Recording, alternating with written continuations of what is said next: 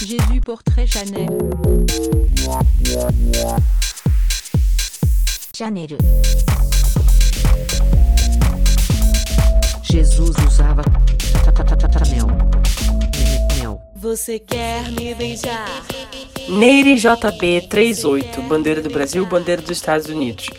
Ela está desesperada. É uma das listas dos investigados por tráfico humano e pedofilia. A hora dela vai chegar. Coronel Siqueira, bandeira do Brasil, bandeira dos Estados Unidos, bandeira de Israel. Sério, minha neta adora ela. Neire JB 38, bandeira do Brasil, bandeira dos Estados Unidos. Sério, atolada até o pescoço. Coronel Siqueira, bandeira do Brasil, bandeira dos Estados Unidos, bandeira de Israel. Você tem algum link pra me enviar? Algo sério? Arroba Adriana H7. Sem nenhuma bandeira, infelizmente. Segue no Telegram, arroba Threads. Coronel Siqueira, bandeira do Brasil, bandeira dos Estados Unidos, bandeira de Israel. Queria algum link sobre a ligação dela com o tráfico humano? E é com esta notícia bombástica que nós iremos ser traficadas diretamente para o planeta Cromática agora pelas mãos da cantora, atriz, compositora, por vezes vendedora de maquiagem e outras vezes fanfiqueira Lady Gaga. Isso mesmo, galera. O Jesus voou Chanel, Jesus usava Chanel e que é Jesus usava Chanel na língua cromática, vai ouvir hoje pela primeira vez o álbum da cantora Lady Gaga. Isso mesmo, cromática. Agora, Kelvin, diz pra mim, quantos streams você já deu para Lady Gaga?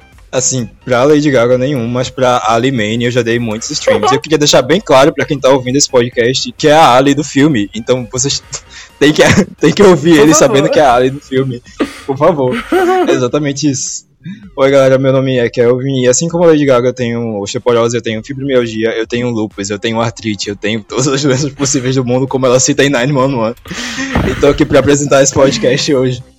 É, arroba nas redes sociais é Bubblegum Rave, não sigam lá, de preferência. Boa noite a todos, eu estou muito feliz pela Gaga ter feito um CD para mim com letras que eu, eu, posso me relacionar como Alice, onde ela fala que o nome dela não é Alice, porque o meu nome também não é Alice. Fico muito feliz com a representatividade de pessoas que não se chamam Alice. E o meu nome é Caíno. No Twitter eu sou arroba Caíno. Eu estou assumindo uma nova personalidade gótica. Eu gostaria muito da opinião de vocês. Por favor, me sigam e me deem a, a sugestão de como mudar a minha personalidade mais vezes do que a Miley Cyrus esse ano. e me sigam também no Instagram, arroba Caíno com dois Is e elogiem as minhas fotos, por favor, eu estou necessitado. Oi, galera, eu estou seguindo os passos Lady Gaga, fazendo a minha, minha era jazz, e no momento eu estou desaparecido de todas as redes sociais, então logo mais a minha, era, a minha era cromática vai chegar e assim eu vou triunfar. Meu nome é Lucas, eu não tenho rede social nenhuma, então é isso. Vocês só me, vocês só me encontram aqui no podcast.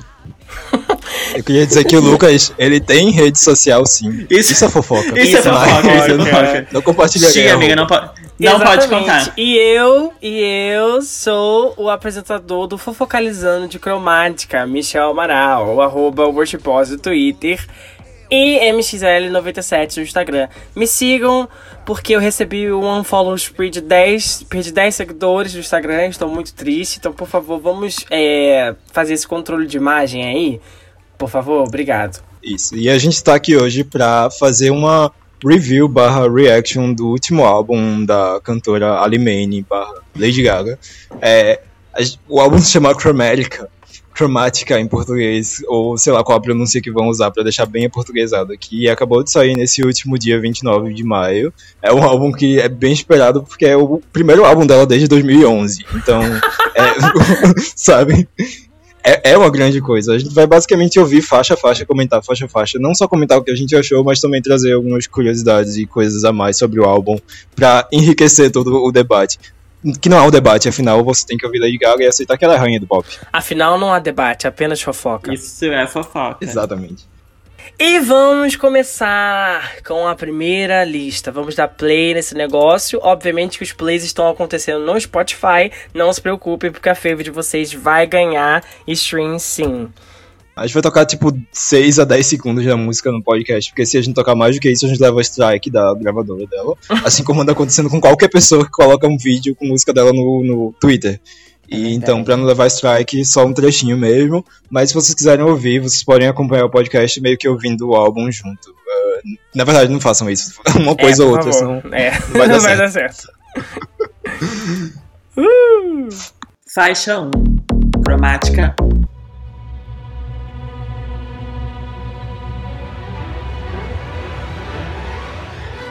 Tudo que eu posso comentar sobre essa faixa é que o comecinho dela tem, tipo, uma subida de violinos que parece muito a abertura da novela Celebridade da Globo.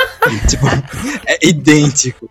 Abram aí no YouTube e pesquisem essa abertura, é, tipo, muito parecida. Mas, no geral, tipo, a gente já tinha ouvido essa faixa antes, ela toca num dos teasers de Stupid Love, o primeiro teaser, mas ninguém sabia, obviamente, que era a intro do álbum. Eu gosto dessa ideia de ter, tipo, intros, interludes com essa coisa mais sinfônica, orquestrada e tal pra marcar os atos do álbum é uma ideia bem legal e é, não tem muita coisa pra comentar, é uma intro, é isso aí. Sim. É uma, é uma coisa bem cinematográfica, né? Direto, saída direto dos créditos do último filme da Lady Gaga, da compositora Ali. Nasce Exato. uma estrela. Aí, premeditando, já nasce uma estrela. No país cromática. No, no país, não. No mundo. Faixa 2, Alice, ou em português, Alice.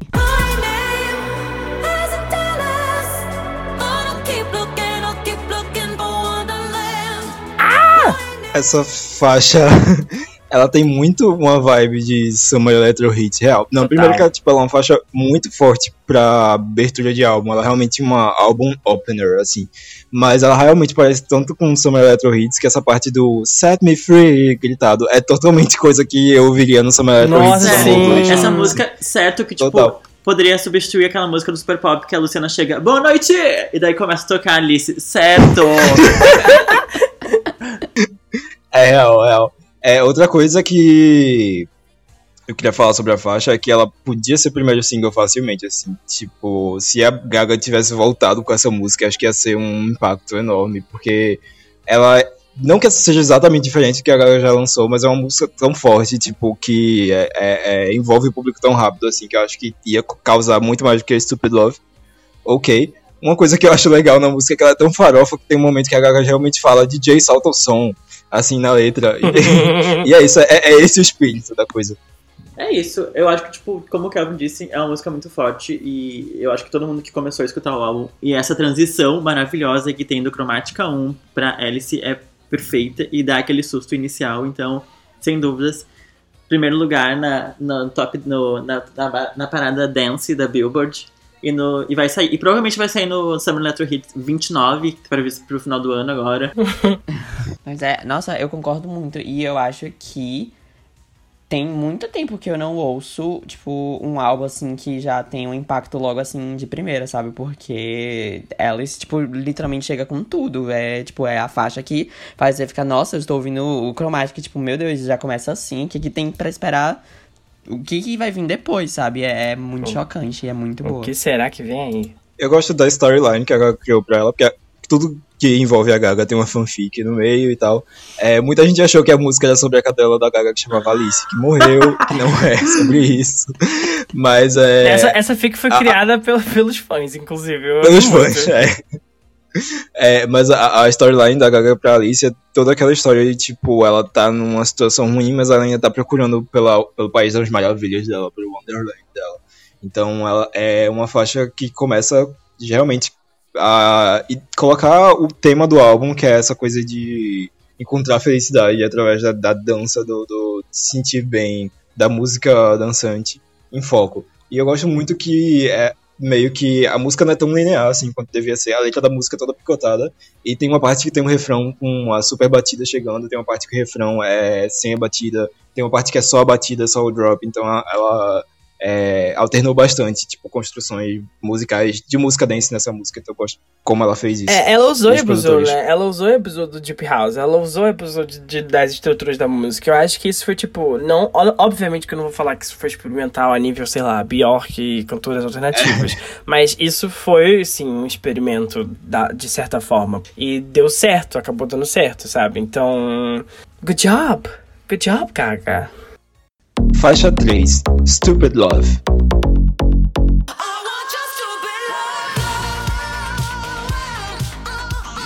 É, todo mundo conhece Stupid Love já, acho que não preciso comentar essa faixa. É, é, pra mim é uma faixa realmente divisível. Ou a pessoa ama ou a pessoa odeia. É, tem a questão de tem gente que acha que ela foi uma escolha boa pra um primeiro single, tem gente que acha que ela não foi. Eu gosto da música, apesar de que eu acho que ela é um super requenta, porque a Gaga compôs a música em 2017, de acordo com as informações que ela soltou. Foi uma das primeiras músicas que ela compôs pro álbum. É uma farofinha. Ok, é uma farofinha decente, cumpre o seu sentido. Eu acho que o, uma coisa que deixou a música ruim foi o clipe. Tipo, como as pessoas não Isso. gostaram do clipe, da imagética do clipe, acho que Total. agregou pra ficarem com birra da música. Mas, no geral, é um 8 barra 10 pra mim. Essa música envelheceu muito bem, ok? E eu falo envelhecer porque ela já foi lançada há meses, Eu amo esse ok? É, sim. É, as pessoas falam envelheceu de coisas que foram lançadas, sei lá, de, de, uma, de uma hora da manhã pra 10 da manhã, da manhã do próximo dia. Elas falam, ah, essa música envelheceu muito bem, galera. Ela tá envelhecendo muito bem. Eu acredito que essa música talvez não tenha agradado todo mundo, porque é literalmente uma música bobinha sobre um amor estúpido. Logo, Stupid Love, música bobinha, música stupid, viu? Tá tudo combinado. Ela pensou no conceito. É o conceito. Eu acho que foi uma coisa assim, completamente despretensiosa. Como você disse, realmente o clipe pode não ter ajudado muito, mas eu gosto da música, eu vou militar por ela até o final. E é isso. Eu gosto dela, vou com ela até o fim. Eu só ia falar, eu só ia falar que eu discordo do Kelvin e do Michel, porque o clipe eu acho que a Gaga foi muito perspicaz, porque ela, tá usou dessa coisa bem nostálgica que as pessoas estão trazendo, ela reviveu os Power Rangers. Ela conseguiu reviver toda, toda a storytelling dos Power Rangers, então, nota 10. Pra quem é velho que nem eu, tem 40 anos, foi tudo. Agora, pra quem é novo, que nem meus amigos aqui, né, então, não posso responder por eles. De acordo com ela, não foi nem Power Rangers, foi tipo o clipe inspirado em anime. É. E a Gaga já veio com a, com a gra- grande fanfic dela, que o anime salvou a vida no momento que ela tava em depressão, Ah. já que ela ficou alegre Certo. assistindo anime. Certo. Por causa do Blood Pop. Quem fica alegre Sim. assistindo anime, cara, só passa Certo raiva. que a Lady Gaga foi uma, da- uma, uma, uma das coautoras do das histórias de Furico. Certo. Das histórias quê? de Furico. Próxima. Das aventuras de Furico. Ela foi uma das coautoras das aventuras. Próxima! Ah, eu só quero dizer que dá pra perceber que essa música é de 2017. Ok, podemos passar agora. Faixa 4 Rain on Me with Ariana Grande.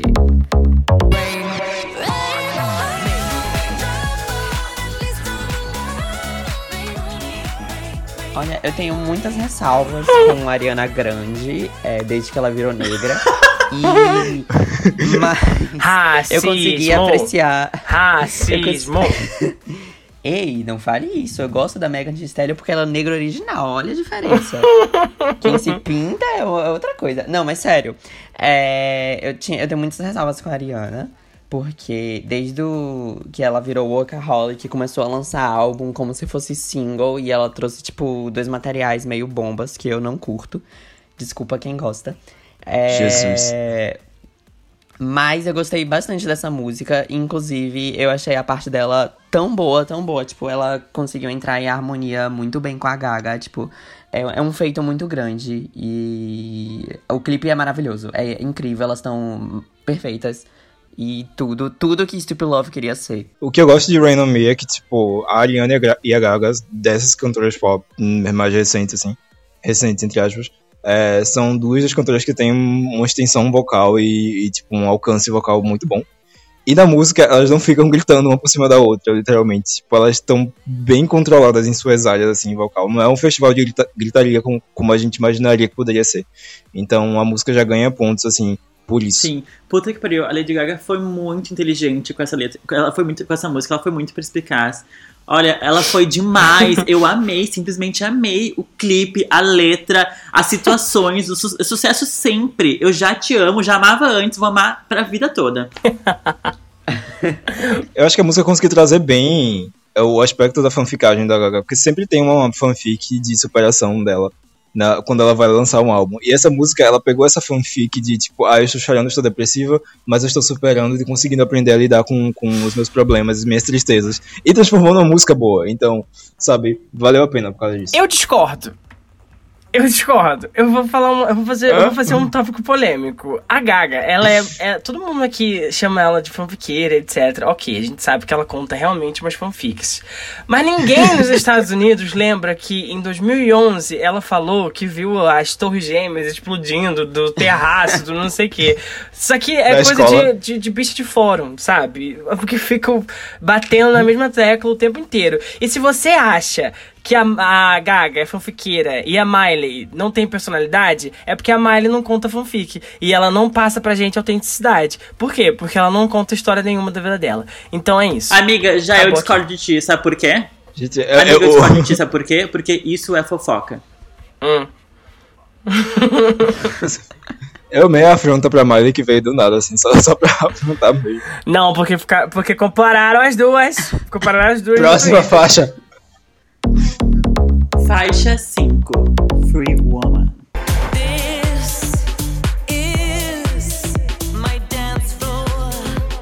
Tópico simpático. Essa é uma faixa muito querida. Nossa, essa, fa- essa faixa, essa é a quinta faixa, né, do, do álbum. É, nesse momento a gente já sabe qual é mais ou menos a vibe do álbum, a vibe que ele tá tomando, né? Eu acho que é um ótimo build-up pro que vai vir ainda. Mas essa faixa ela vazou no início do, do, do teaser, dos teasers assim, de Free Woman, de Rain On Me, né? Os rumores de Rain On Me estavam surgindo de que esse é o segundo single e Free Woman vazou. E a demo de Free Woman é assim, é melhor do que a original. Tirando a ponte que é muito ruim, e eu fico feliz de que ela tenha tirado essa ponte da versão oficial, porque a, a ponte da, da original é bem ruim, bem ruim mesmo, porque ela fica repetindo I want to be free forever, baby. E. Mas é horrível, tá? E. Eu acho que, tipo assim. Essa faixa é incrível. Na verdade, não é incrível, mas ela tem crescido em mim muito por causa da letra dela. E assim, quando chega nesse build-up do, do, último, do último refrão, que ela começa a gritar que ela é uma free woman, eu fico toda arrepiada, completamente arrepiada.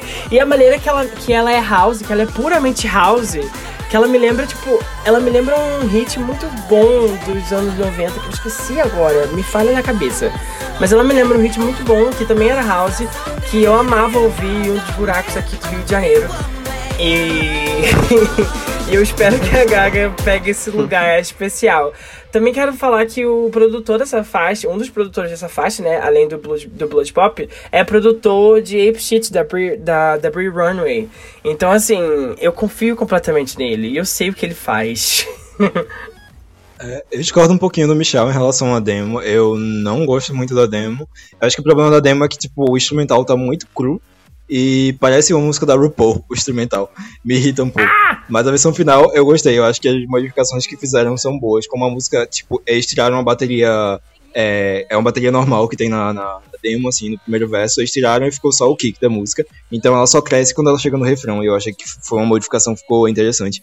E eu acho que é, é tipo, essa faixa, ela é é, inspirada por um acontecimento muito forte assim, na, na, na vida da Gaga, que foi o estupro que ela sofreu, Trigger Warning, quando ela tinha 19 anos, que foi quando ela tava começando a carreira de cantora dela. E ela criou essa faixa como uma forma, tipo, é é meio que um- um- uma faixa de um hino de libertação, assim, de você deixar esse tipo de acontecimento traumático pra trás e descobrir que você é livre, que você pode fazer o que você quiser. Eu acho a letra interessante, mas ela é meio simples também, ela não é muito densa quanto poderia ser pra um assunto desse tipo. Eu acho que ela realmente não quis fazer algo super denso sobre isso, ela queria fazer algo refletir de forma positiva sobre esse acontecimento. Então por isso a letra é meio simplória. Mas eu gosto, é uma faixa simpática, É. assim, né?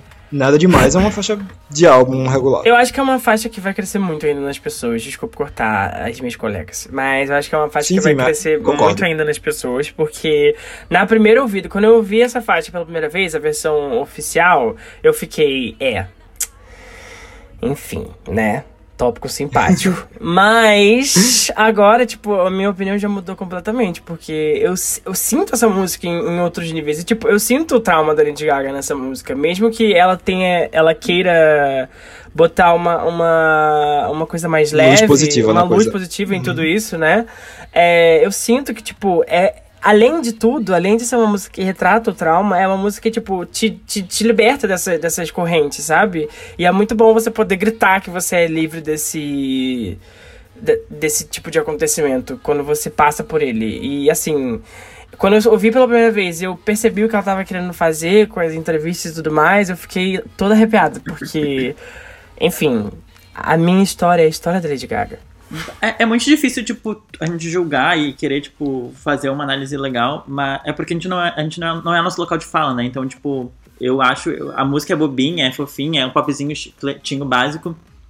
Mas acho que pra gente que não, é, não tá nesse local de fala, não deve fazer tanto sentido. Mas pra, praticamente pra outras mulheres que já sofreram isso, vai fazer muito mais sentido, vai tocar muito mais, como o Michel disse, é uma coisa. Poder gritar, tipo, que essa liberdade, de fato, as mulheres são livres, etc. Então, tipo, é uma música fofinha, eu acho que vai crescer bastante ainda.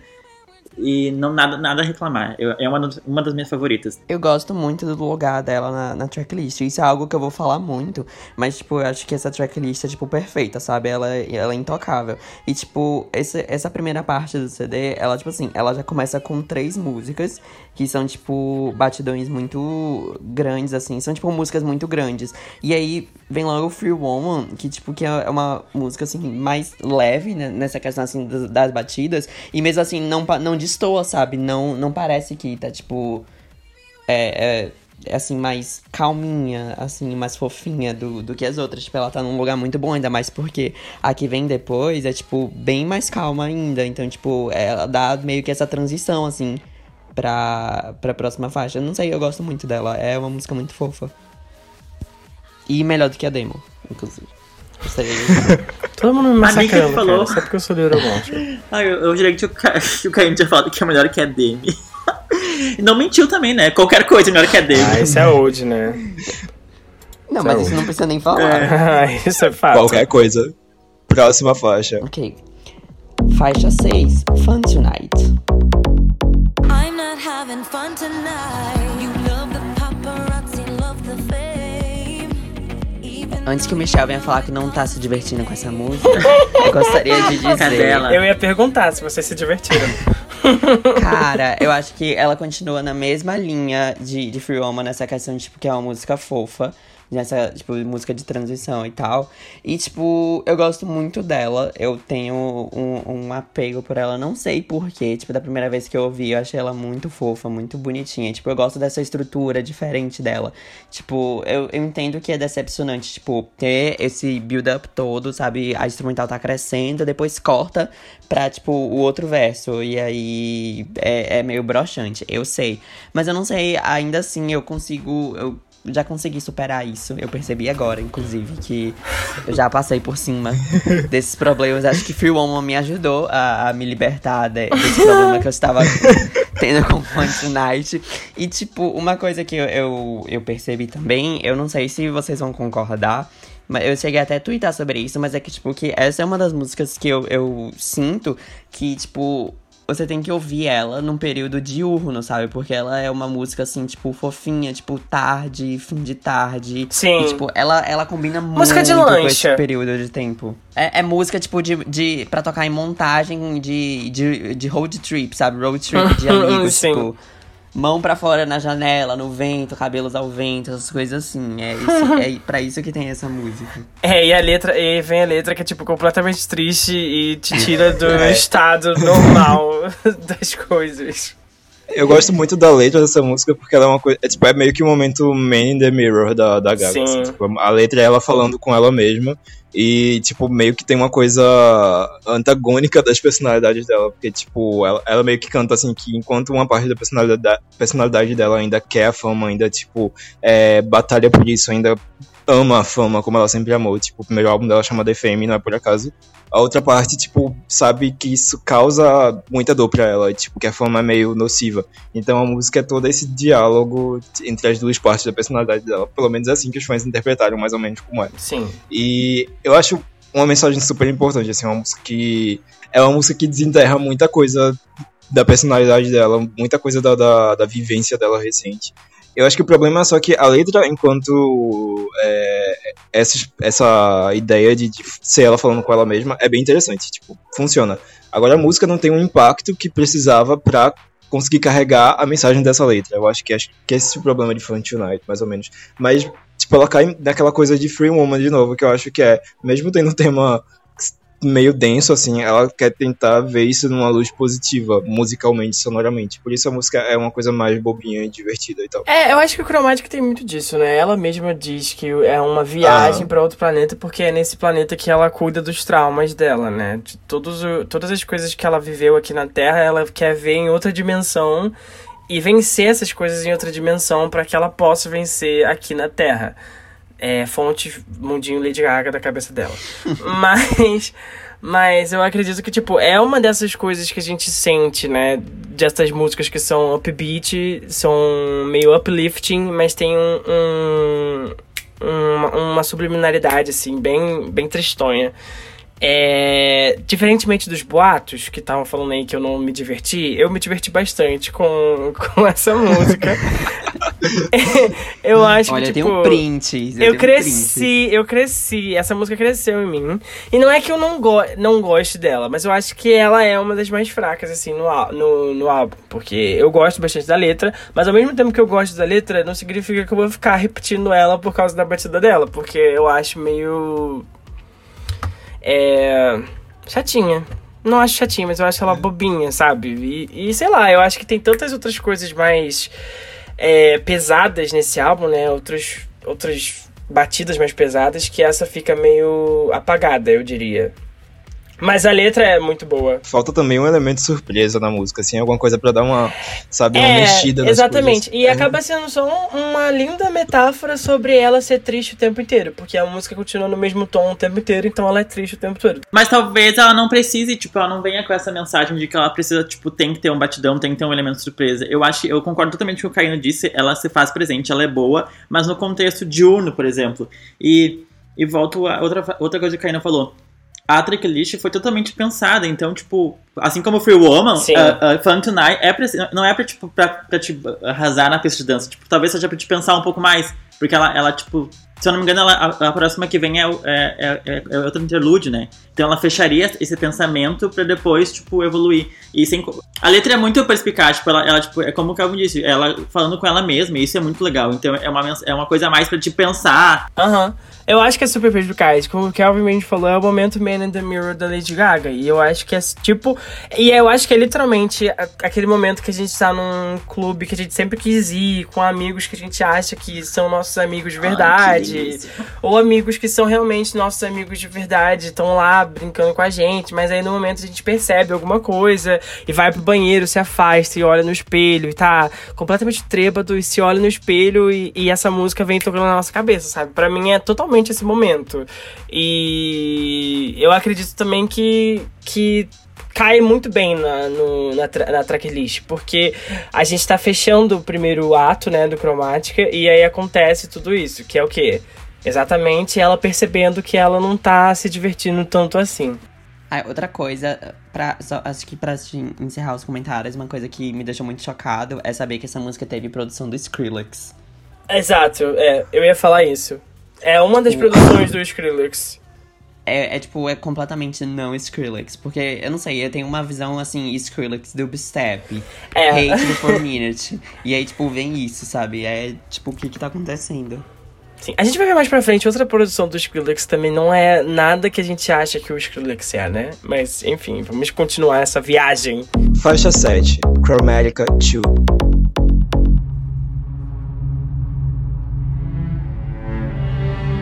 Pisou no Mozart, Gente, pisou no Beethoven. Beethoven está Assim. se revirando no caixão, porque ele queria ter essa mente incrível. Gente, o que é isso? É um É filme. engraçado como Mozart não lançou mais nada depois que saiu Chromatica 2. He's been very deu mais sinal de silent. vida. He's been very silent. Eu só queria dizer que acho que das três interludes, essa é a minha favorita. Não só pelo que acontece, que todo mundo já sabe que é transição, mas, tipo, eu gosto de como ela cresce e aí vai vindo, sabe, mais coisa assim de orquestra. Eu queria falar uma coisa também sobre essa faixa, que é bem depois de Fun Tonight, que a gente tava debatendo sobre, né? Debatendo sobre como é uma música que ela começa a realizing things, e aí essa, essa interlude chega e a gente é transportado diretamente para outro, pra outro lugar mais profundo da cabeça dela, e a gente chega nessa transição que é a faixa 8. 911. 911. My biggest enemy is me. My biggest enemy. Tudo, gente. Completamente Ai, perfeita. Que delícia. Que delícia, como eu queria. Ai, que delícia! Como eu queria. Nossa, 911 é uma das faixas que é produzida pelo. Não, na verdade é a única faixa que é produzida pelo Madeon, né? Que já trabalhou com a Gaga antes no art pop e isso deixou a gente muito preocupado, né? Não preocupado por causa dele, porque ele é um bom. Ele é um bom produtor, eu acredito. Ele produziu umas, umas bops no art pop. Mas. Gypsy. é, enfim. Mas a gente ficou Não gosta nervoso. de Gypsy não, amigo? Eu não gosto de Gypsy. A gente ficou nervosa. Eu acho que ela envelheceu que nem leite. Mas a gente ficou nervosa com o que seria dessa faixa. E eu, obviamente, paguei a minha língua. Porque essa faixa é uma das melhores, se não a melhor do Cromática. Todo, todo, toda essa questão self-hating, é, Pop 911. Enfim, ela fez de tudo nessa faixa. Ela foi completamente perspicaz, Lady Gaga. Você foi talentosa. Eu gosto dessa faixa porque ela lembra muito as coisas do Born This Way, do The Fame Monster. Especialmente lembra Government Hooker do Born This Way. Sim. Tipo, essa, o- os tipos de, de sintetizadores, as instrumentações, o- a batida lembra muito. Ela é como se fosse uma filha de Government Hooker com Monster, a faixa do, do álbum. Provavelmente. Do The Fame, do The Fame Monster. É.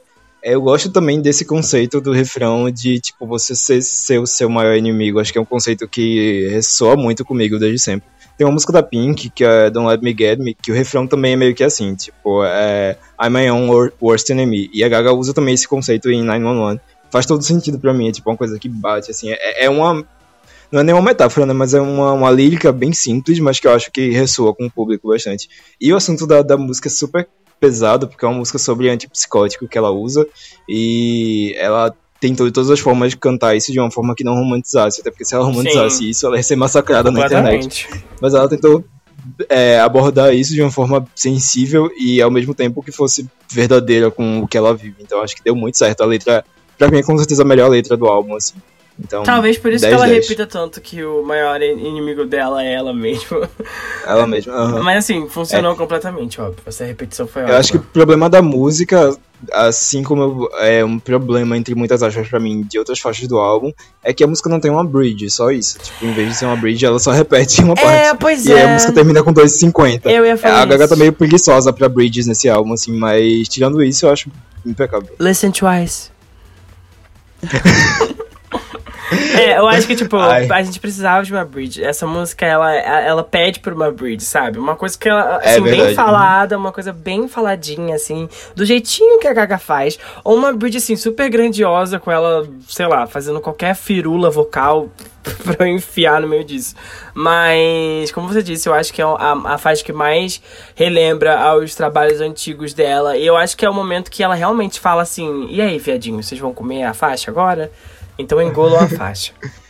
O que eu gosto dessa faixa é como os fãs falam que ela parece muito com Mama Papapá Perfect Illusion e parece com aquela Frankenstein também. Ambas são músicas fan- fan-made, que tu não sabe verdade. Mas pare- lembra um pouquinho. Eu gosto que a, a temática da letra, né? Tipo, a gente tá vindo já de, tipo, duas músicas que tratam, assim, de assuntos é, mais pesados, assim, tipo, de toda essa questão da Gaga se comportando com ela mesma, se comportando com ela mesma com outras pessoas e tal. E é, é bem coeso, né, com que o, o CD tá, tá tratando. Essa, tipo, Free Woman, Fun Tonight e 911, tipo, em questão de letras, elas funcionam muito bem juntas, eu gosto muito. E eu gosto também que, tipo, que essa transição é, pra segunda parte do CD, né, com o Chromatica 2, tipo, é muito boa, porque como a, a faixa vai crescendo, e aí entra aquele batidão e, e tudo mais, tipo, a música continua nisso. Então a gente vai entrar agora numa fase assim completamente batidão de novo. E mesmo assim, ela ainda tá falando sobre ela mesma e, e tratando sobre ela mesma. Tipo, é muito coesa, muito boa. Ah, eu amo essa música. Eu acho que essa, essa música, tipo, quando eu escutei a primeira vez, é, quando a gente escutou, a, quando eu escutei a primeira vez, tipo, foi. Bateu muito. Eu lembro que. Eu, eu, eu lembro que quando esse CD saiu na Austrália, eu fiquei, tipo, muito impressionado. E eu fiquei acordando a, noite toda, tipo, eu acordei 3 da manhã, às 4 da manhã, até acordei 5 e 26 E daí, tipo, eu lembro que o Kelvin tava online e daí foi tudo. Quando eu escutei essa música, foi tudo pra mim. E eu fiquei tão preso nessa música no looping que tem uma gif da Inês Brasil dançando naquele show dela ao vivo. Que que, que é exatamente quando a Lady Gaga começa a cantar, que ela começa, ai, can't see me, que ela, começa a batidinha, pá, pá, pá, pá, pá, que, tipo, eu fico que nem às vezes, só com a bundinha pra trás assim, ai, pulando, ai, essa música é tudo pra mim, perfeita do começo ao fim, sério, a, a Lady Gaga, eu acho que ela, como, como os guris falam, tipo, ela é meio que um pouquinho de cada álbum, sabe, tipo, The Fame e o The Fame Monster, tipo, é perfeito, e o The Fame Monster, não, o, esqueci o nome do álbum, Born Way, né, mas é isso, tipo, Fã, Nossa, fã, a heresia. zero defeitos, fã. A minha gaga está vivíssima, é isso. Ai, total Things. Ai, tô muito passada. Ai, que delícia, como eu queria. Próxima. Faixa 9, uma homenagem pra nossa querida Park Boom, Plastic Doll.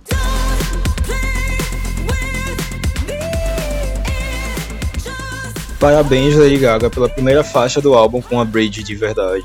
Coisa que nenhuma outra teve. E que bridge, né, galera? Que bridge. É, tudo Puta bridge. que pariu. Essa música foi uma das músicas que eu não gostei de início. Não que eu não gostei, mas que eu achei menos assim. eh, Fiquei menos apegado de início. E aí eu fui ouvindo ela com os repeats do álbum, os replays do álbum que eu fiz. E a bridge simplesmente. Tá vendo como é importante uma bridge, galera? A bridge simplesmente me trouxe pra música, porque a bridge é completamente perfeita, cara. Simplesmente perfeita. É, eu acho que eu tive uma relação assim com a música também. Eu não gostei muito na primeira vez. Acho que eu fiquei meio, hum, ok. Mas depois ela foi crescendo. Acho que foi uma das músicas que mais cresceu do álbum, assim, pra mim. Desde quando ele vazou até agora. Interscope, eu nunca falei que eu a ouvi o álbum vazado, ok? É, e pra mim ela é a música menos, menos EDM que tem no álbum. Ela, ela é mais um pop convencional, um pop eletrônico convencional. Por isso que ela me lembra muito. Ela poderia ser facilmente algo que sairia no The Fame. Tirando a, a temática da letra, que é que é bem pós The assim, né? Depois, bem, tipo, é, é uma coisa da Gaga sendo vista como uma, uma boneca de plástico, um robô bem pós da fama. Mas sonoramente parece muito algo que sairia no The Fame mesmo, de verdade. Eu gosto dessa desse throwback que ela faz, dessa faixa. Gosto muito do refrão, apesar dela rimar mi com mi. E acho que a voz dela tá muito boa nessa música também. É, no geral, é uma faixa simpática, assim, tá, tá indo bem na- no meu ranking.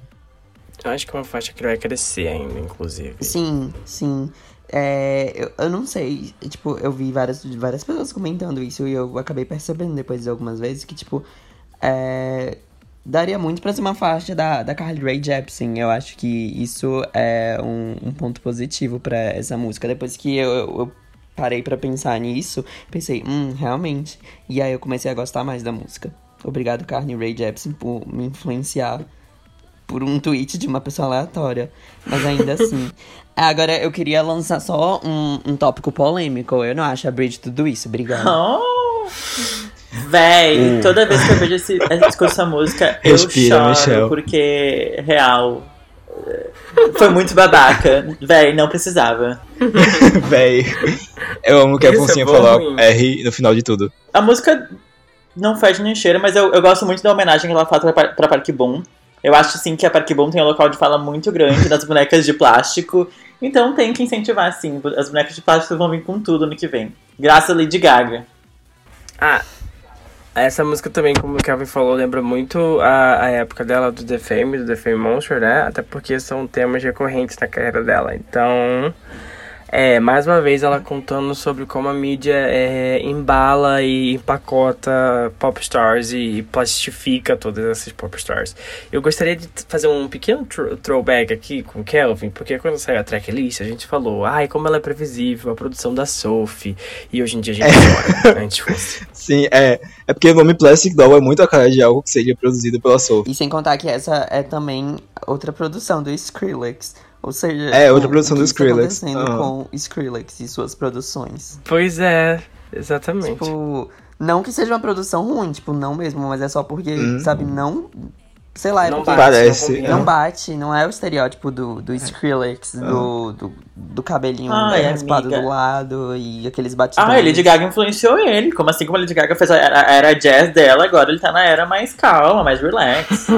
E eu falei Uhum. que Plastic Doll parece com The Fame, mas ela não parece exatamente com o álbum The Fame, ela parece mais com as faixas unreleased do The Fame que vazaram depois. Tipo, ela tem um pouco esse estilo. E a faixa não é só sobre, tipo, questão de mídia. Eu acho que essa música é muito diretamente pros Little Monsters que querem, tipo, que a Gaga faça o que eles querem. Tipo, a- Quando ela, quando lançou o. Joanne, que eles queriam porque queriam um álbum pop. Então, tipo, ela fala. Acho que tem aquele negocinho de storyline no Spotify que aparece a storyline de cada música. E nessa ela fala: algumas pessoas acham que eu sou uma boneca numa caixa. E isso me machuca. E eu acho que isso é muito. É uma direta pros Little Monsters total, assim, pra mim. Nossa, a Eu só acho militância. engraçado. Eu só acho Sabe, engraçado que. ai, ai. Faixa 10, Sour Candy, with quatro empregadas da YG. Ou Blackpink. Well, 21? I'm hot on the outside, but if you give me time, then I could make time sorry, for Ken. your Em primeiro lugar, acho que essa faixa é muito, muito descaradamente uma tentativa da Interscope de, de fazer o Blackpink em- emplacar aqui no Ocidente. Mas não é ruim por causa disso. Não é ruim, é um deep house bem decente, assim, bem feito. Eu gosto da produção da faixa. Eu acho que nessa faixa, mais do que qualquer outra, realmente faltou uma bridge. Tipo, ficaram com preguiça de concluir ela, por isso que ela tem dois minutos e meio só. Mas deu, deu certo no final das contas. Acho que, que Blackpink meio que combinou com a faixa, a Gaga combinou com a faixa. Apesar das, das duas artistas, do- dos dois atos não interagirem na faixa, dá certo. Funcionou. É, eu acho que, tipo, eu acho que Sour Candy é uma grande. Como a- a própria Gaga ela botou. É, falou no Twitter, né? É uma tentativa do Blood Pop de recriar um bedroom K-pop, assim, bem, bem interessante pros ouvidos. Eu acho que ele é rápido porque é uma coisa a seguir da estética, né? do- dos streamings agora. Não acho que ela é vítima do, das estatísticas, mas ela também não foi. É... trendsetter aqui, né? Mas ela realmente tá fazendo. E eu gosto da ideia da, da música de ser uma coisa meio tipo. As meninas do Blackpink começam primeiro, depois vem a Gaga, que é como se fosse uma, uma girl band só. Eu acho que isso é super interessante. Eu gosto muito da produção do Blood Pop nessa aqui, principalmente porque ela me lembra uma, uma, um Deep House. Não um Deep House, ela me lembra um House dos anos nov- 80, se não me engano. Não, 90. 90. Que é Show Me Love. Isso, 90. Que é Show Me Love. Todo mundo falou dessa música, inclusive. É, E ela é igualzinha a Show Me Love. E eu amo essa música com todo o meu coração. E eu acho que a Gaga fez um ótimo trabalho em, em recriar, assim, essa estética toda pra dentro. Sem contar que ela também tem samples de uma certa faixa aí. que eu gostaria de, de falar aqui agora, que eu não vou citar os nomes, mas se vocês acham que isso iria tirar algum crédito da Gaga, vocês estão muito enganados. E eu teria vergonha de ficar perguntando porque algumas pessoas estão aclamando essa e não estão gostando da outra, porque só pode significar uma coisa. E eu não vou falar aqui. A música sampleia uma música da Maya Jane Coles, que é. Eu não lembro o nome da música da Maya Jane Coles agora, mas a Maya Jane Coles é uma produtora de EDM bem famosinha. E altas músicas sampleiam essa música específica da Maya Jane Coles. Eu acho que a Maya Jane Coles deve tá vivendo só de Eu royalties. atestei, amiga. É, eu sei, deve estar vivendo só de royalties dessa música até hoje, porque rende bastante. Músicas aleatoríssimas, tipo o Truffle Butter da Nick Minaj, sampleiam ela. Então é, é que ela tem um som muito específico de Deep House, que é tipo bom de ser sampleado e utilizado, uma baseline dela. Então, e sobre essa coisa de começar o Blackpink na música, depois vinha a Gaga, depois vem o Blackpink de novo, eu vi muita é, muita crítica do CD falando que parecia mais uma música do Blackpink com featuring da Gaga, mas eu acho que não, porque a Gaga tá no recheio da música e ela canta a maior parte, então não parece um featuring do, do Blackpink com ela, parece uma co- colaboração como tinha que ser. Eu acho que funcionou essa dinâmica. É, eu acho que eu acho que muitas pessoas falam mal disso também, porque eu acho que elas esqueceram um pouco como é que deve ser uma colaboração, né? Porque a gente tá vivendo num momento que é cheio de remix, cheio de coisas, e, tipo, as pessoas acham que é só isso, você tem que pular na faixa, é, dar o pequeno tempo pra essa pessoa e tal, mas não é sobre isso, as pessoas precisam se envolver na produção da coisa, se envolver, tipo, na estética do, do- da estrutura da música, e, e- e é uma coisa que a, a Lady Gaga ela fez nessa em Sour Candy, né? Ela, tipo, deixou as meninas do Blackpink cantarem primeiro pra ela vir depois, como se fosse literalmente uma colaboração, como uma colaboração deveria ser, né? Eu adoro a, a discrepância Mas- da voz das duas, porque às vezes parece que a Gaga é tipo a cafetina do Blackpink. Eu acho que eu vou ser massacrado se fãs ouvirem isso. Mas é porque, tipo, a voz das meninas do Blackpink são bem agudas, assim. Aí vem a Gaga com aquele mesmo soprano dela, aquela coisa mais grave, assim. I'm hard on the inside e the outside. e aí, tipo, ela parece muito a cafetina, ó, 40 anos e tal. Igual. Tudo. Muito bom. Podia ter um clipe que nem o clipe do Rainbow Blacks, que, é, que tem uma cafetina assim, as meninas são as enfeitinhas. o clipe de Sour Candy devia ser que nem aquele. Não, e ao mesmo tempo é, uma, é um contraste muito grande que funcionou muito bem, né? Porque Aham. do nada chega a voz assim robótica da Gaga e é tudo. É, eu vou falar mais assim da parte das meninas mesmo de Blackpink, porque é muito bom, né? Falar mal, mentira, falar delas. Não, mas sério, é, pontos positivos dessa música. Conseguiu deixar a voz da Rosé menos nasal. É, isso é uma coisa assim que o ID não faz, porque o ID gosta daquele negócio, tipo, de forçar essa voz assim, meio, sabe? A voz da Park Bom, é como eu gosto de chamar. Esse negócio assim, da voz que não sai de um local que é natural. É uma voz que vem, assim, sabe? Uma voz meio alienígena. E a Rosé tem esse negócio porque a YG tenta forçar ela ser a nova Bom, né? Porque o Blackpink é, é o novo 21, enfim. E aí, nessa música aqui, a voz tá super... tá bem mais agradável. E a da Jisoo também tá, tipo, tá bem é, mais agradável também. Menos fanha. A Jisoo, ela é meio fanha, né? Então, é, ela tá menos pops e ela tá mais chiquinha, assim.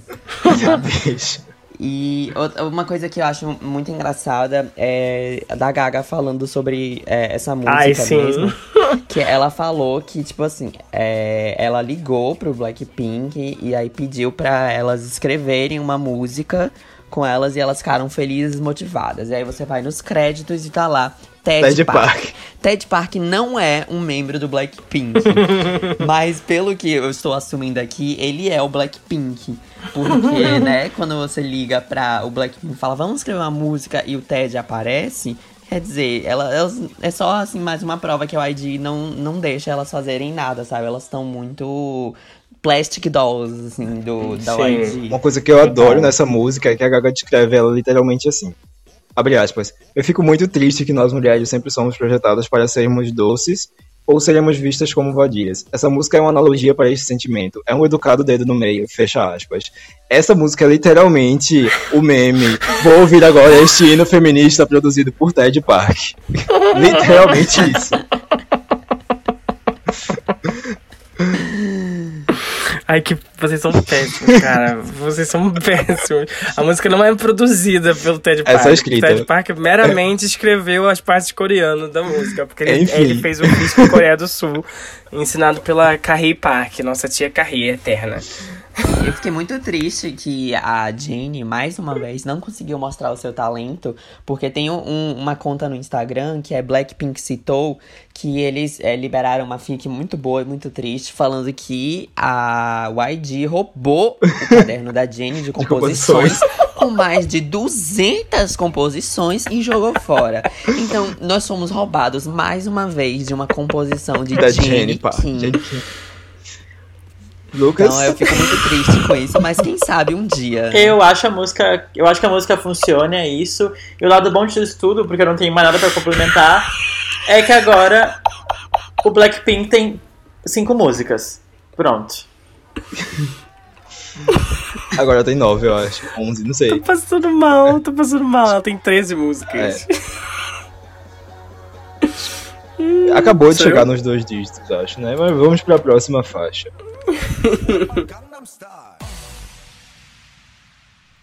Faixa 11. Enigma.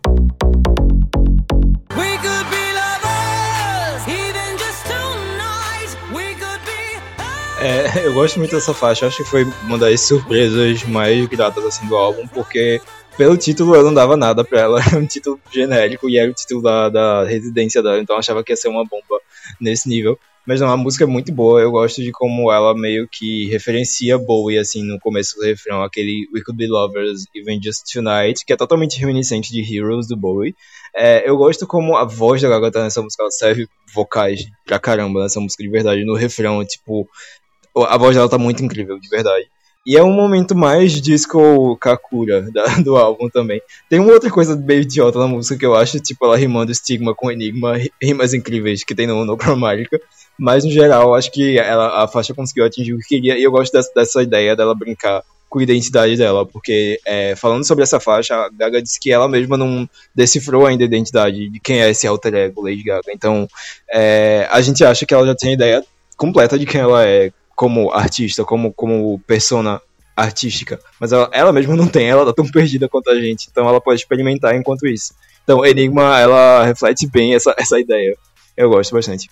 É, eu concordo com o Kelvin nessa questão de, tipo, quando eu vi o nome dessa faixa, eu falei, nossa, uma faixa pra homenagear aquilo. Puta que o pariu, Gaga, você não vai fazer isso comigo. Mas aí ela trouxe algo completamente diferente, tipo, é... do que eu esperava, no caso. Eu acho que. Ela. é, Eu não sei, eu não gosto tanto assim quanto eu gosto de outras. Tipo, eu acho ela muito boa. Mas eu acho que em questão, assim, de, sei lá, divertimento mesmo, assim, de, tipo, músicas que eu ouviria, assim, mais no dia a dia, ela não tá nelas. Mas é uma, é uma, é uma faixa boa. É, pra mim é tipo um 8 de 10. essa. Eu gosto bastante dessa faixa. Ela, eu acho que, de novo, ela cumpre o, pap- ah, o- espaço dela dentro da tracklist e ela vem fechando. Eu tinha, eu achava que também, como os falaram, que ia ser uma homenagem pra, pra residência. Mas no final, ela tá servindo muitos vocais. Ela, tipo, é uma música muito forte. O refrão é gostoso. Dá vontade de ficar rodando dentro de casa. Eu gosto muito da faixa. Então não tem muito o que reclamar. 8 de 10, que nem o Caíno disse. É, o bom dessa faixa é que estavam comparando recentemente com a, a, Lu- é, Hallucinate da Dua Lipa e eu fiquei tipo, galera, os álbuns iam sair literalmente um depois do outro. Essa música já foi produzida tanto tempo atrás. Não precisa vocês compararem uma música a outra, porque as duas produções aconteceram há muito tempo atrás. Então, assim, né, por favor, vamos maneirar aí no que vocês estão tomando, o que vocês estão usando, sei lá. Por favor. Só se a Gaga voltasse no tempo, até porque o álbum dela foi finalizado em janeiro. É. Disseram que a, a, a mixagem e masterização foi terminada em ma- março e o álbum da Dua Lipa saiu em abril. Então, meio que a linha do tempo. Ela ia ter que, que viajar no tempo pra plagiar. É. Mas sobre a, a semelhança das duas músicas, tem uma explicação de um, um mutual meu do Twitter, que é o Lucas. Lucas em La Playa, é, ele explicou, ele, é- tipo, ele é um DJ, Country Club Martini Crew, e aí ele explicou, ele explicou é, tecnicamente porque que as músicas se parecem. Ele fala assim, abre aspas, além da temática retrô, Enigma, se eu não me engano, tá meio tom abaixo de Hallucinate, que é a música da Dua Lipa que falaram.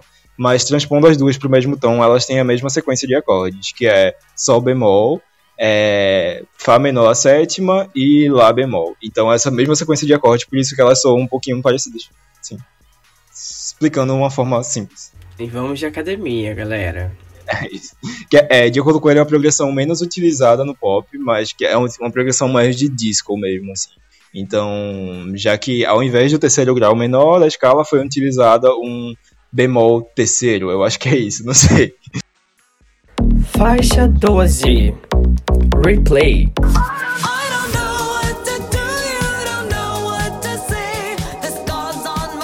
Eu gosto bastante dessa música, eu acho que ela parece uma música do The Fame Monsters, mas com uma roupagem mais disco EDM atual, assim, então...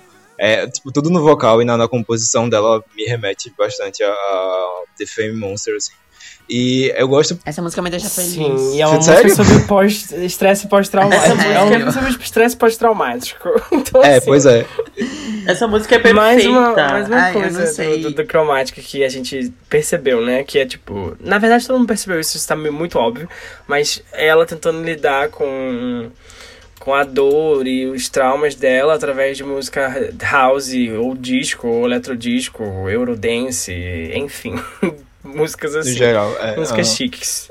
Eu gosto que na letra, o interlocutor da letra não, não é uma pessoa, o interlocutor é meio que ela mesma, de novo, que nem Fun Tonight, mas dessa vez é como se ela estivesse falando com trauma e com, com a- a- os problemas dela diretamente, assim. Sim. E é uma música que, que fala sobre isso, sobre é, PTSD, é PSTD, eu nunca lembro qual, PSTD. como é a sigla em inglês. PSTD. É PTSD, yes. PTSD é Post-Traumatic Post-Traumatic Stress Stress Disorder, Traumatic Disorder. stress exato. disorder. E ela disse que ela teve que lutar muito pra colocar essa música no álbum por algum motivo. Eu acho que o pessoal tava dizendo que, tipo, ou não combinava ou que o assunto devia ser muito pesado. Ela acabou colocando e eu acho que deu certo, porque é uma das favoritas dos fãs, que eu tenho acompanhado, pelo menos assim, na minha timeline. Sim. A maioria do pessoal gosta. É, no geral, eu gosto muito de como a música, tipo, boa parte dos versos não tem uma bateria super forte, é uma bateria mais fraquinha, assim, mais disso, compassada, pam, pam, pam, pam, pam. E quando chega no drop, o drop é super incrível, e o drop tem aquela, aquela aura fantasmagórica do The Fame Monster. Deu muito certo. Sim, eu, eu gosto bastante, porque como você mesmo disse, né, ela lutou bastante pra deixar essa música no álbum, e eu acho que ela ela lutou exatamente por esse fato de que, tipo, é uma música sobre PTSD, é uma música sobre o trauma dela, né, que ela ainda tem até hoje por causa do joelho, do quadril esfarelado. E eu acho que, tipo, além de tudo, é uma música que me lembra, que nos lembra bastante a época dela de antigamente, porque ela, mas com, com uma roupagem nova, e essa roupagem nova vem também é, liricamente, né? Porque parece que nesse, nessa música ela tá literalmente olhando na cara do, do estresse pós-traumático. É, falei certo, né? É, Sim. no estresse pós-traumático e, e ela tá, tipo, encarando esse estresse pós-traumático. E eu acredito que essa, essa, essa faixa em si, ela abre muito fortemente. Ela, tipo, abre perguntando se ela continua viva ainda, sabe? Então, assim. E a bridge dessa música, que ela é simplesmente falada numa voz, assim, super sultry, uma coisa. Ah, enfim, ela fez tudo nessa música. E é uma produção só do Burns, essa. Então, assim é uma coisa diferente, né? Porque até então era só Burns e Blood Pop. E agora é só o Burns. Acho que ela é tanto trauma nas músicas do CD que já dava pra chamar ele de Traumática, que era o Traumática. apelido que os fãs que os fãs estavam usando quando rolou o, o adiamento lá. Sim. Combina certamente com o álbum. Acho que ela ia me endoidar se ela ouvisse isso. Ia me bloquear no Twitter. Eu gosto muito dessa faixa, eu acho que é a minha favorita eh, longe, assim. Eu- essa vibe disco. eh, Eu não sei, tipo, a música, como o Caíno disse, essa música anima muito. E eu, tinha, eu lembro que eu comentei com o Caíno, aí o Caíno teve o mesmo sentimento que eu e a gente tava falando. E os dois curtiram muito no final, então. Sei lá, eu convertei com os Gris também, comentei com eles no grupo que a gente tem. Ah, de que fazia muito tempo que eu não me animava tanto pra um CD assim. E a Lady Gaga conseguiu reviver alguma coisa muito boa em mim e eu tô muito feliz. Então essa música, praticamente, provavelmente vai ser a música da minha vida daqui pra frente. A batida, Tudo isso cantando o instrumental, Traumas. Tudo perfeito. Etc, etc. Perfeito, né? É, o- o Lucas também, ele falou, tipo, ele chegou a estar no grupo e, tipo, depois que eu fui ouvir, de- depois de ter visto o que ele falou, tipo, fez tanto sentido que é, tipo, que essa música é tão patins, sabe? De- querer botar um patins e sair andando por aí, e, tipo, ah, eu acho esse sentimento tão legal, por isso que ela me deixa feliz. Tipo, eu me sinto assim, eu tuitei isso, eu me sinto, tipo, uma ninfetinha dos anos 80, tipo, com, sabe, aquele cabelão e, tipo, com patins, assim, e andando e dando piruetas. Eu fico muito feliz ouvindo, mesmo com a letra. Faixa 13. Cromática 3.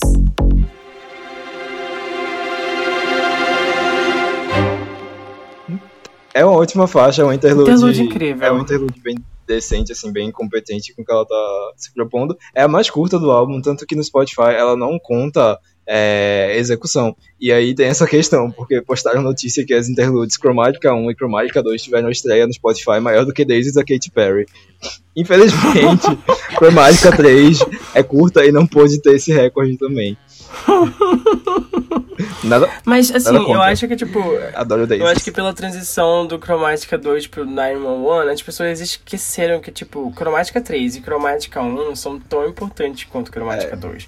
Porque o Chromatica 3, assim, pode ser até mais curtinha, mas ela liga é, Sign From Above pro- do, pro álbum de uma forma muito É, maestral. E é muito boa. Quando você começa a ouvir Sign From Above, que é a próxima faixa, você vai perceber todos os elementos da faixa dentro dessa interlude. Então é, tipo, incrível. Incrível. Faixa 14, Sign From Above, feat Kakura. Ai, Podia falar que featuring Clodovil. featuring Celadinho. Ai, podia mesmo. Nossa.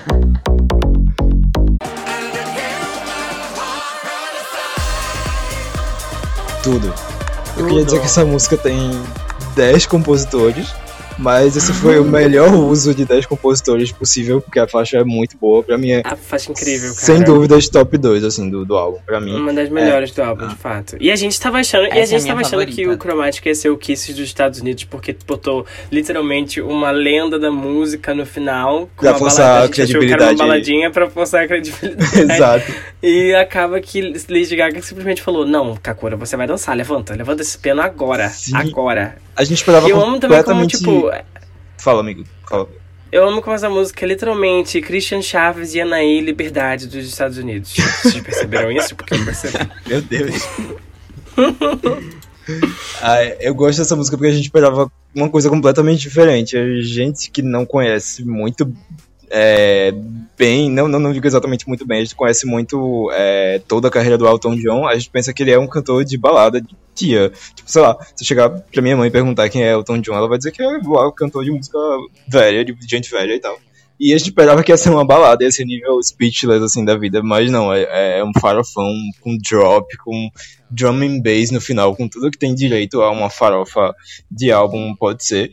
Eu achei que a colaboração dos dois ficou muito boa. É, Tem momentos e momentos, tem momentos que as vozes dos dois combinam bem, tem momentos que não combinam tanto, mas acho que no geral o, o trabalho completo da música deu muito certo, assim, e ficou incrível. E é um dos momentos que, tipo, é meio que arrepiante, assim, especialmente no- nos drops, ela é arrepiante. Nossa, total. Sim, é completamente de repente. É uma, é uma experiência que te. Eu, eu, pelo menos pra mim, né? Ouvindo essa música é uma experiência que foi completamente. Me tirou de um lugar e me colocou em um outro, totalmente diferente, sabe?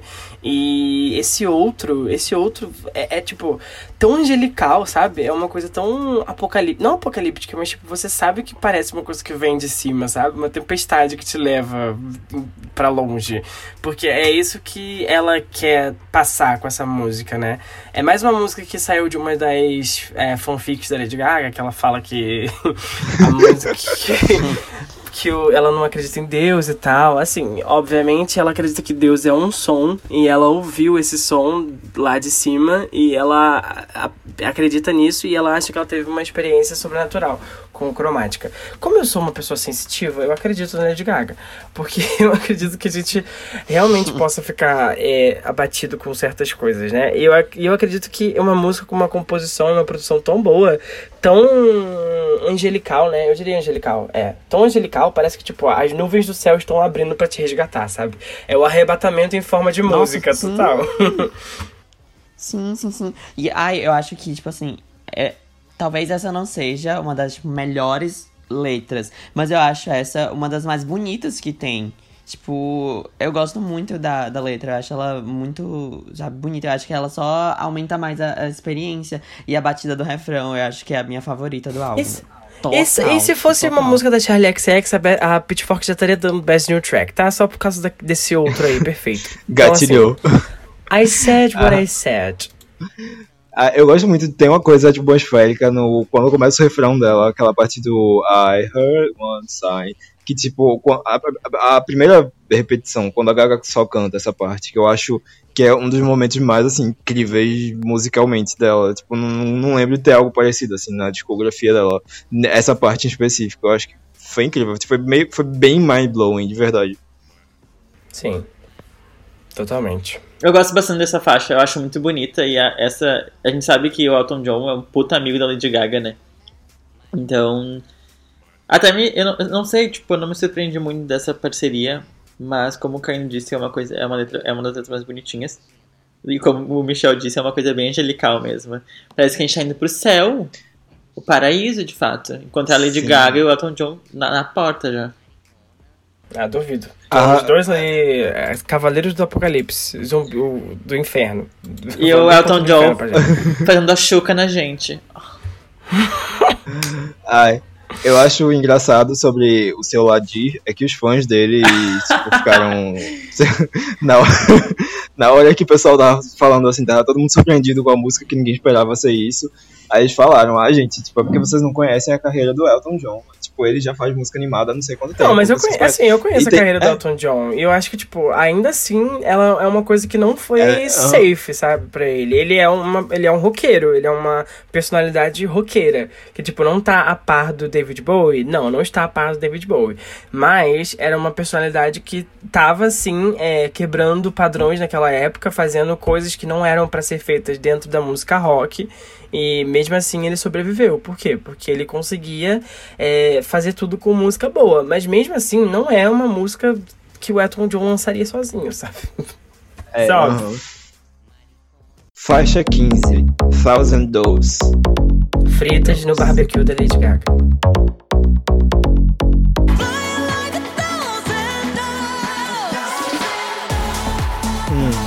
Ok.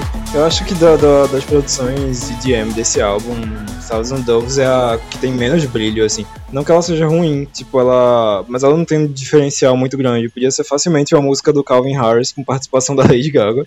Mas em compensação, Mas a, a, a versão em piano, a demo no piano, que vem como faixa bônus do álbum, é muito boa. E tem uma parte que não tem nessa versão final. Uhum. Que é meio que, que um pós-refrão, que é muito bom. Então, Sim. ouçam a versão piano.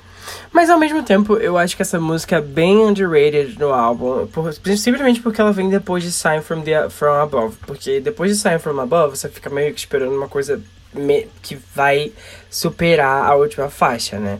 E eu acho que isso te, ajudou, contribuiu pra ela não ser assim, não ter tão brilho quanto a gente possa achar que ela tem. Mas eu acho que é uma das pou- poucas músicas do Chromatic que tem uma bridge, e eu amo a bridge dessa música. E o Blood Pop, ele, o Blood Pop ele disse é, que, que baladas em cromática eram proibidas, e a Lady Gaga queria que fosse uma balada, mas ele simplesmente remixou a música completamente até ela não ser uma balada.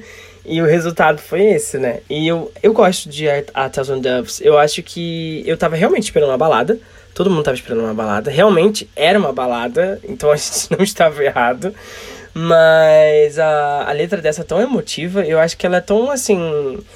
Inofensiva, sabe? Ela, ao mesmo tempo que ela não tem tanto brilho quanto as outras, eu acho que ela é uma música despretensiosa. Eu acho que ela cabe, assim, no, no álbum. Não diria que ela é filler, porque filler pra mim é uma música que você simplesmente tem vontade de, de pular. E eu não sinto que. Eu não sinto essa vontade com a Thousand Doves. Ah, eu gosto. Eu, eu gosto bastante dessa faixa, não sei. Eu, eu acho bonitinha essa, esse primeiro verso que ela fica, tipo, ah, eu tô sozinha, eu me identifico, sabe? Nesse momento eu tô em casa sozinho.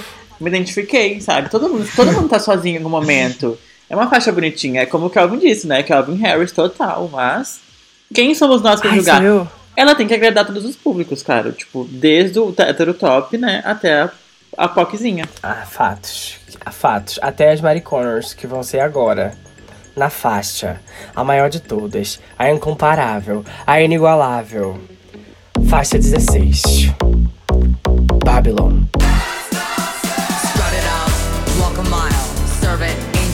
Ancient city style. Talk it out, babble on, battle for your life, Babylon. That's gossip. What? Isso é fofoca. Aprende, Léo Isso é Dias. fofoca, galera. Léo Dias, isso é fofoca. fofoca. Gente, essa música, essa letra, essas referências, tudo pra mim nessa. Esse, esse saxofone Kennedy, ele veio, ele veio, cara. Ele veio pra fazer isso, ele veio pra me provocar, cara. Essa música é completamente incrível. E eu, e eu sou eu sou uma das pessoas, eu acho que eu sou uma das únicas pessoas que preferiu essa música do que a versão é, da House Lab, porque, assim, eu acho que a versão da House Lab ia envelhecer rápido, sim, talvez sim. E eu acho que essa música, essa produção aqui do álbum é completamente atemporal, cara. Eu acho ela incrível, porque ela pega Vogue, ela pega a Bíblia, ela pega Deus, ela pega Jesus, ela pega Lady Gaga, ela pega o saxofone, ela pega o coral da igreja, ela junta tudo e faz essa fofoca incrível, cara. É simplesmente incrível. Lady Gaga, você fez tudo, tudo. Eu sou muito suspeito pra falar dessa música porque é a minha favorita do álbum. Eu já tava ansioso pra ela desde que começaram a vazar trechos, vazou 20 segundos dela um tempo atrás. É, eu acho que ela é a filha de Black Jesus do, Sim! do Borders Way, totalmente a filha de Black Jesus, tanto que fizeram um mashup no Twitter que combina demais a- a capela de uma música com o instrumental da outra. Ficou, tipo, incrível. Uhum. Eu gosto muito como a produção dela e, e toda a sonoridade dela é referência à Madonna. E, tipo, a Madonna é a referência principal de artista feminina da Lady Gaga, meio que não tem pra onde fugir. Sendo que a Lady Gaga é super é, julgada por se referenciar demais da Madonna. Mas eu acho que em Babylon ela tacou foda-se e disse assim, tipo, foda-se, é, eu, eu amo é, o trabalho dela, tipo, é uma referência pra mim, e eu vou fazer algo que ressoe com isso, com, com a, o fanatismo que eu tenho. Ela nunca revelou que esse fanatismo dela é transcrito nas músicas, assim, vai pro, pro meio musical. Então, Babylon é tipo isso. Ao mesmo tempo que ela, que ela também tem uma, uma referência super forte do David Bowie, né, nessa música. David então- Bowie, é, eu ia falar sobre isso, sobre as versões da música, sobre Bowie, porque é, tem, saiu primeiramente um instrumental que toca no comercial da House Labs. A música que vazou, o trecho que vazou de 20 segundos da música já é outra versão, que é uma versão mais parecida com Fame do Bowie, e essa Uhum. terceira versão, que é a versão do, do álbum, é a versão mais parecida com Vogue. Então a música tem várias versões e o Blood Popper disse que a versão da House Labs, que é mais eletrônica lá, pesadona, talvez saia em breve. Mas eu queria muito ouvir a Festival de versão. promessas. É Festival de Promessas. A versão meio Bowie é esse que assim da música, que também toca num. Ela tocou na no photoshoot que ela fez lá pra, pra revista em 2019. Eu queria muito que essa versão vazasse também, porque tem um- uma guitarrinha funk. E nessa versão ela dá o gritão do Babylon, que ela não dá nessa versão final, inclusive. Que ela só canta com a voz robótica. Eu acho que eu, eu acho que foi um toque super assim, sutil nessa música, porque Vamos lá, referências dessa música. Primeiro que o nome da música é Babylon, né? Mas ao mesmo tempo que ela tá querendo é, referenciar a cidade demoníaca, não cidade demoníaca, né? Mas a cidade da, da Bíblia, é, ela também está falando de fofoca. Sobre, na, na, na música. E ao mesmo tempo que ela está falando de fofoca, ela está falando sobre como ela. como as pessoas devem. é, como é que eu vou fazer isso? Como as pessoas devem vestir, às vezes, essas, essa, essas correntes que as fofocas trazem e, tipo, simplesmente strut it out, sabe? Strut it out. E Babylon é uma cidade. Babilônia, a cidade de Babilônia, era uma cidade onde Deus castigou os, os nativos de lá, eh, trocando a, o idioma deles. Então eles não conseguiam se comunicar. A comunicação que eles faziam era sem sentido, né? E dessa maneira ela acaba relacionando é, fofoca, isso é fofoca, com, com o, o motivo principal de ser uma comunicação sem sentido algum, sem verdade, sem vetor algum. Então ela acaba.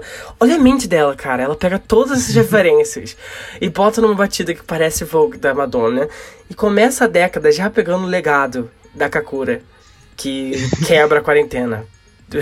Eu acho que foi uma metáfora genial isso de pegar Babylon e a Torre de Babel, que ela foca muito nisso. Sim. E, tipo, é, essa questão da Torre de Babel, pra quem não conhece a mitologia, que Michel tava explicando um pouco, na Bíblia explica que era uma torre que visava construir o céu, que estava sendo construída lá na cidade de Babilônia, e aí Deus, pra castigar, fez as pessoas é, não se entenderem, falarem idiomas diferentes. E assim nasceu a questão de vários idiomas diferentes. É como a Bíblia explica é, a questão de não existir uma língua só no mundo. E ela pegou isso pra fazer exatamente a metáfora com fofoca de falatório sem sentido. E ela usa trocadilhos até vocais, assim. Babylon com Babel on, que é tipo falatório. É mu- muito interessante. É bom, é bom a gente um lembrar. toque genial. É bom a gente ressaltar que Babylon é uma expressão que já caiu no esquecimento há muito tempo atrás, porque tipo quase ninguém usa e se você e. É se meio você- arcaica, é, aham. é super arcaica. E se você digitar Babylon no Google, você vai ver que não tem nem no Urban Dictionary, tem tipo no Wikipedia. Então, então Uhum. vocês verem quanto tempo é tipo essa expressão tá aí rodando o mundo, né? E o fato dela pegar Babylon e e simplesmente rimar com Babylon. Tipo assim. É. Give her an Oscar! Her mind, uh, Her mind. Eu acho legal como ela fez uma música super interessante com um assunto tão trivial que nem fofoca. Sim, Simplesmente. exatamente. Mas eu acho que isso é bem uma estética Lady Gaga, né? Por exemplo, ela não É, podia aham. só falar, ai, você me deixou na friend zone. Ela fez uma música chamada Bad Romance. E aí, tipo, daí surge várias outras referências e metáforas que ela faz ao longo da carreira, que eu acho simplesmente incrível, como ela tira. As pessoas chamam ela de. Eu acho isso incrível, porque as pessoas chamam ela de fanfiqueira, mas é exatamente isso. Ela cria fanfics na cabeça dela e daí saem músicas, sabe? E você que tá criando fanfic no, no fórum de. de No Wattpad. No Wattpad, é. No Nia Fanfiction.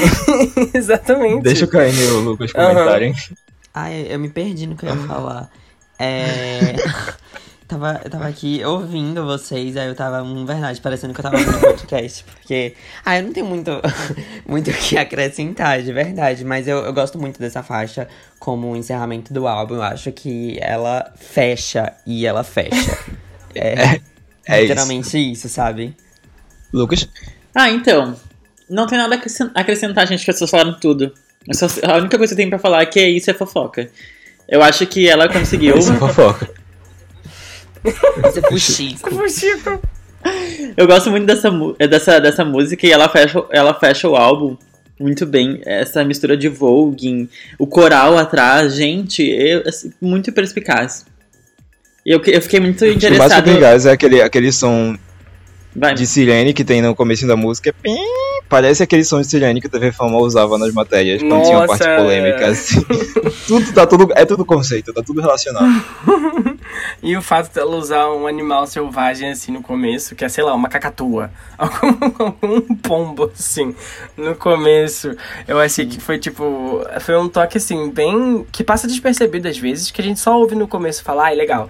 Mas eu acho que acaba é, criando uma atmosfera de Ancient City. Tipo, sabe? É porque Babilônia, ainda assim, se você ver nas fotos de Babilônia, você vai ver que tem muito, muita coisa tropical, né? Então, assim. Acho que foi um bom Jardim toque. Suspensos, Jardim. Suspensos, exato. Ai, É isso, isso. é fofoca. Fabiola Hypert estaria orgulhosa desta. É o, novo, é, estaria o, orgulhosa. é o novo bordão dos gays. Isso é fofoca. Isso é fofoca. Léo Dias, isso é, fofoca. Anitta, isso é Então, fofoca. gente, eu ia falar isso. Vocês perceberam como ela lançou isso pra provocar a Anitta? Exatamente. Ah, é.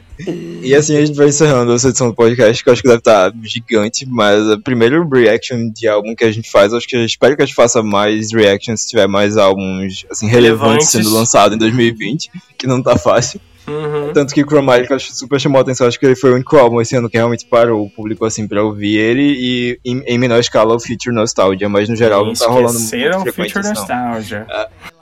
É, mas é isso, galera. Até a próxima edição do podcast. Não, gente, antes de a gente sair, eu quero saber o laudo. Não, a nota do Cromática. A nota. É, nota podcast, porque a nota do, da review do Jesus Fork vai sair depois. Então, nota do, do, do podcast. Eu tenho uma nota Ai. ótima. Que é um vídeo da Silvete Montila e aquela moça cantando Let's get into the party We can have some fun Eu não faço ideia de qual vídeo é esse Você não sabe qual depois. esse vídeo, eu vou te mandar Então a minha nota é essa Tá, a minha nota é um vídeo em loop da Solineusa dançando pagode Ai, Aí, deixa eu pensar, esse me pegou desprevenido. pois é, eu tô pensando aqui num vídeo. Mas acho que o meu, Ah, a minha nota é aquele vídeo da Afonsinha. Sou trans também. Toda vez que eu vejo pra você, eu te olho, eu fico feliz. É uma coisa assim, não sei. Eu não sei, não sei. O, o Michel pegou a gente de surpresa demais. Cadela previsível demais. A minha nota são 10 visualizações no câmera privê. Ela voltou, Ah. Lady Gaga, com vocês. Câmera Ela privê. voltou. É isso. Tchau, galera. Até a próxima Tchau, edição. gente. galera. Beijos estrelados. Isso é fofoca. Tudo é fofoca. Beijos. Isso é fuxico. Gente, duas horas. E vamos de recorde. para na posição. Chacoalha o rabo, murro, murro, murro, murro, murro, murro na costela do viado.